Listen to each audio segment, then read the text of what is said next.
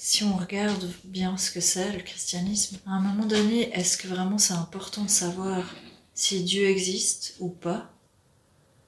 Mais juste de prendre conscience qu'un amour pareil, si ça existe, ça donne des ailes. Enfin, je veux dire, si on est capable d'aimer comme lui il nous aime, on peut tout faire.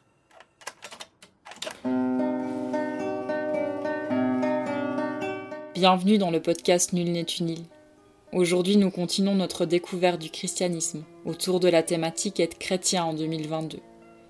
Cette série de podcasts est partie d'une impulsion suite à ma découverte de multiples facettes de cette tradition religieuse durant un séminaire de culture théologique. Durant ces cours, j'ai ainsi pu goûter à l'histoire du christianisme, à la philosophie, à la sociologie, à la théologie systématique, à l'éthique et au travail historico-critique des textes bibliques.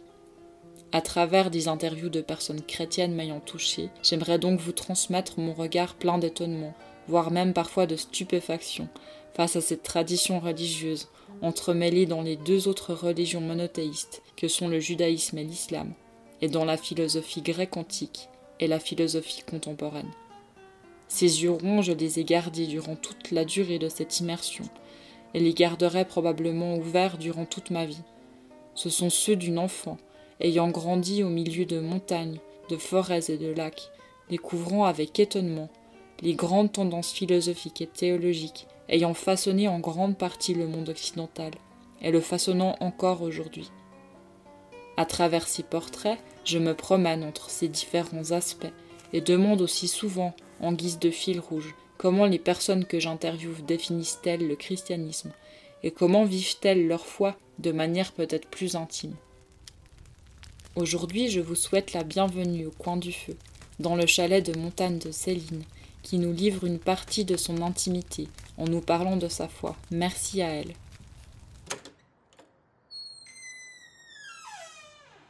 C'est le centre de ma foi. C'est hum, c'est ce qui me pousse à, prier chaque jour. C'est euh, ce qui me redonne confiance quand j'ai peur. C'est euh, ce qui va peut-être me faire pleurer quand je me souviens que ça existe alors que je l'avais oublié ou que je m'en étais éloignée pour différentes raisons. Un des grands déclencheurs du moment où j'ai désiré ne plus croire en rien, c'est surtout quand les gens me taquinaient sur ma foi et que j'arrivais pas à, leur répondre. Parce qu'en fait, j'en avais pas fait quelque chose de personnel et je me sentais euh, piétinée par ces gens. Alors clairement, ça touchait quelque chose de profond, mais j'arrivais pas à le leur dire. Ça, c'est une des raisons qui fait que j'ai recommencé à zéro ma construction de la foi, je dirais. Et puis, il y a d'autres choses qui, qui m'ont dérangé. Je pense que c'est simplement parce que je les interprétais mal. Après, c'est aussi des, des, moments à l'église, surtout en tant que petite fille, où je comprenais pas ce qu'ils disaient. Et pour moi, c'était compliqué et c'était. Ça parlait pas à mon cœur. C'était opaque. C'était opaque, exactement. Et puis maintenant, si tu, si tu vas à un, un culte, euh, tu es protestante, un culte euh, protestant, est-ce que, est-ce que, qu'est-ce qui te parle en fait dans les discours des, pasteurs? Qu'est-ce, qu'est-ce qui te touche? Je pense que c'est hum, beaucoup en lien avec Jésus. Sitôt qu'il parle de Jésus en fait, et de, hum, et de son amour pour nous, c'est ça. Tout ce qui tourne en fait autour de l'amour, même s'il parle de, de l'amour entre nous, entre humains.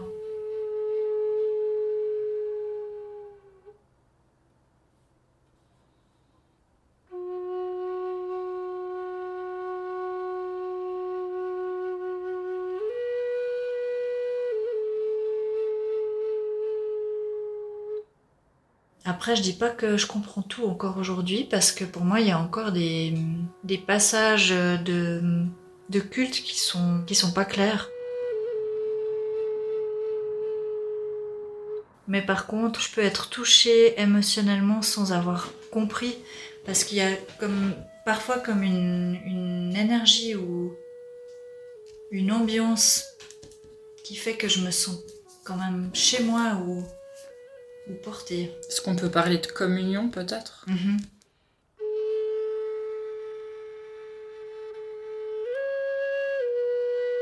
Et est-ce qu'il y a, des aspects ou des, mots que tu aurais encore envie d'approfondir? Dans, ta religion, des choses bah, justement qui sont soit pas claires ou soit des concepts euh, qui, qui, qui, te touchent mais qui sont encore opaques Ah oui, il y en a plein. J'ai découvert il y a pas longtemps ce que c'était la Trinité par exemple. Alors que c'est le centre quand même de ce en quoi je crois. C'est pour ça que moi je dis pas forcément facilement ma religion, plutôt dire ma foi.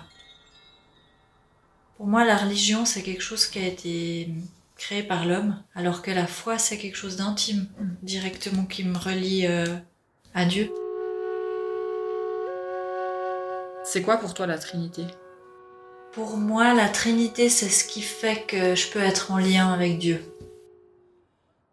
Parce que c'est comme s'il y avait trois parties à l'intérieur de Dieu. Une qui est venue se relier à nous en venant en tant qu'homme. Une qui reste Dieu euh, un peu comme euh, une image paternelle et d'amour. Et puis une troisième qui est une présence permanente et, et, et partout, Mhm. tout le temps. Elle est vraiment partout cette présence. Donc elle a donc le Saint Esprit. si on- Est-ce qu'elle est en nous? Aussi, pour moi, c'est vraiment trois énergies égales qui dépendent de Dieu. Mais Mhm. Dieu, c'est le Père, c'est le Fils et c'est le Saint-Esprit.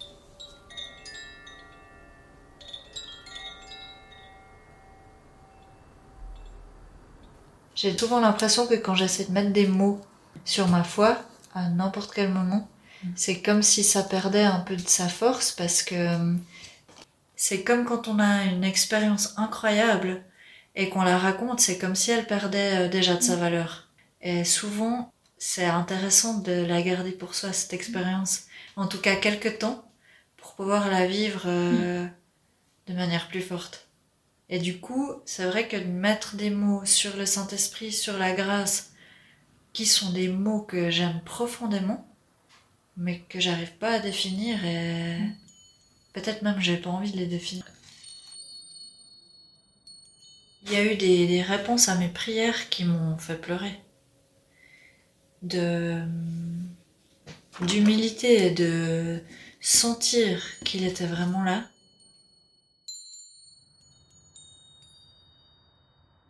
Que ce soit suite à une prière ou même si c'est pas une prière où je demande quelque chose, si c'est une prière de gratitude ou de de juste de lien et qu'il se passe quelque chose dans ma vie, ça me donne envie de vivre ça tout le temps, d'être en lien, comme si les autres choses perdaient un peu de saveur s'il y avait pas ça.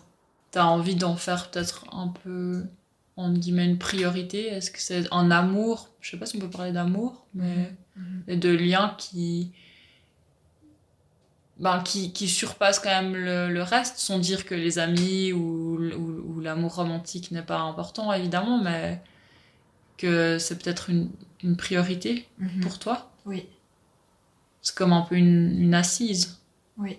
Finalement, si on regarde bien ce que c'est le christianisme, à un moment donné, est-ce que vraiment c'est important de savoir si Dieu existe ou pas?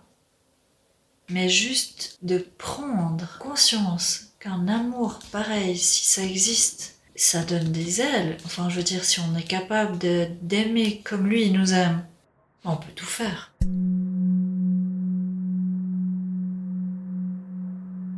Et finalement, l'important pour moi, c'est pas de, dire euh, oui, il existe, il faut y croire, euh, mais hum, de voir et d'imaginer que, que ça puisse être là.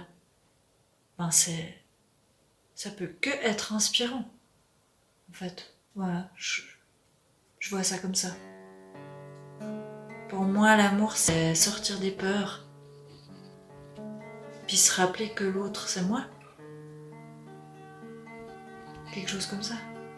Donc, encore une fois, euh, communion finalement Ouais. entre les humains.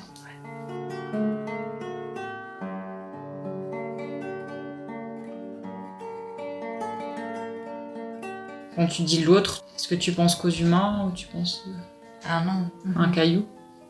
Ah, même un caillou. C'est beau les cailloux.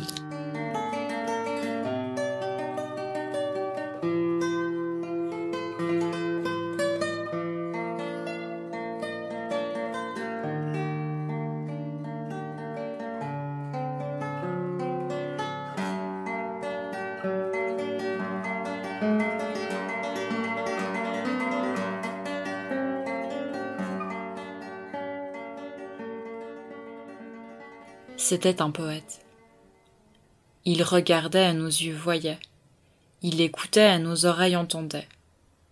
Nos paroles silencieuses prenaient vie sur ses lèvres, et ses doigts touchaient ce que nous ne pouvions sentir. Des volées d'oiseaux s'élançaient de son cœur, vers le nord et vers le sud, et les petites fleurs des versants soutenaient ses pas sur le chemin des cieux.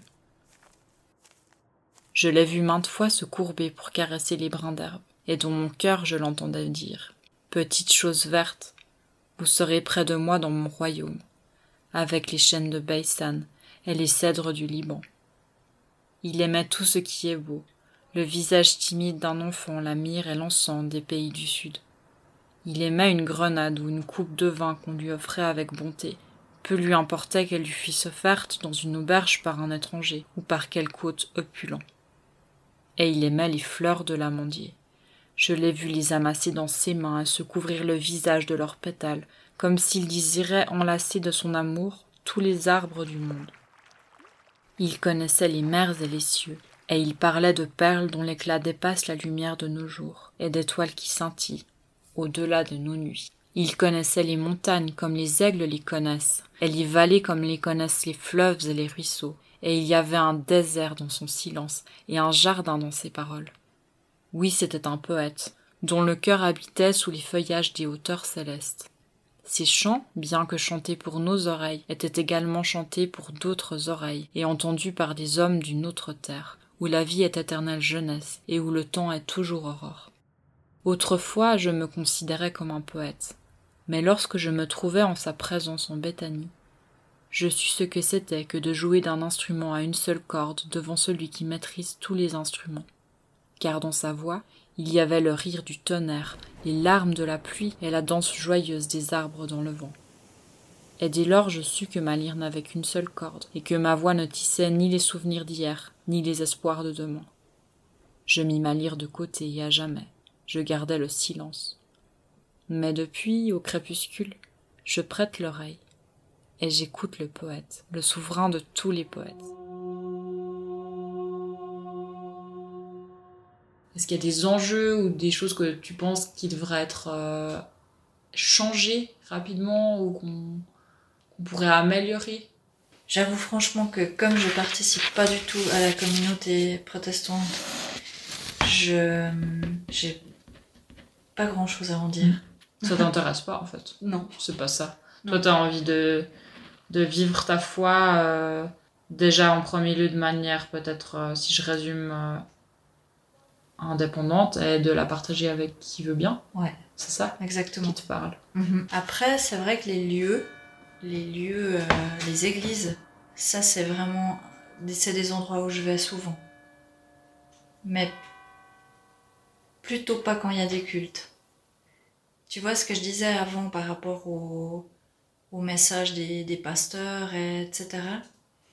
C'est quelque chose aujourd'hui qui me qui m'appelle pas tellement par contre, le lieu, les lieux, j'en ai besoin. C'est, je m'y sens bien. Je m'y sens plus forte. Puis je m'y sens pas seule. C'est comme si ça me reliait à la communauté sans même qu'elle soit là. C'est un lieu euh, qu'on partage, mais peu importe euh, à quel moment finalement.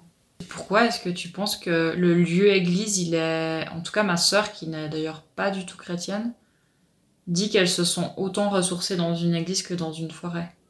Ah. Elle est très très connectée à la nature. Et toi, tu aurais quoi comme explication à donner sur euh, pourquoi on a cette sensation dans une belle église?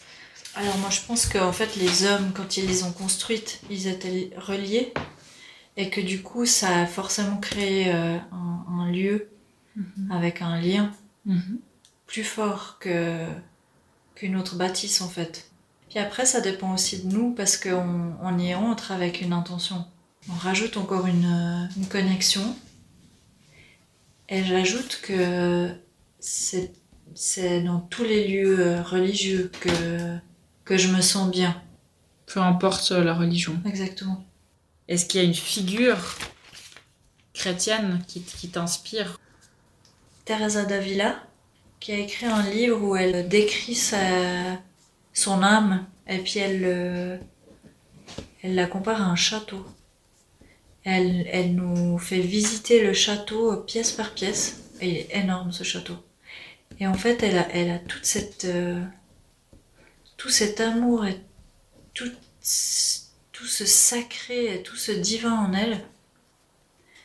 Et en fait, c'est un livre audio que, que j'ai. Et à chaque fois que je l'écoute, ça me fait pleurer. Je pense que c'est parce qu'elle a, elle a un lien et qu'elle le partage. Ce que je ressens, c'est que c'est une. Euh, c'est un chemin vers. Euh, vers la pureté. Mais euh, c'est un sacré boulot. Hein.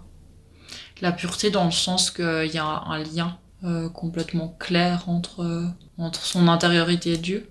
C'est dans ce sens-là que tu dirais la pureté? Dans ce sens-là, et aussi qu'elle se défait de tout ce qui est lourd en fait pour, pour atteindre une sorte d'amour avec un grand A pour lui ressembler et puis pour, euh, pour parler de lui ici euh, sans, sans mot en fait, juste en mhm. la, la, la, pureté vraiment. Il euh, n'y a, a, pas de. Pas d'artifice. Pas d'artifice, il n'y a que de la beauté, que de l'amour, que du don. De la grâce. Ça donne envie. On va écouter.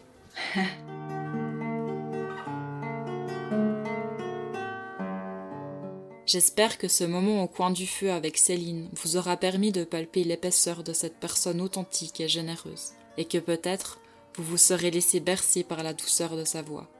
Je prends congé de vous en envoyant un élan de gratitude vers Hans Martin Bader et ses pièces de guitare, vers Sophie Mélan à la flûte et au carillon, et vers la talentueuse Efsen pour la technique. À tout bientôt dans le podcast Nul n'est une île. Prenez soin de vous.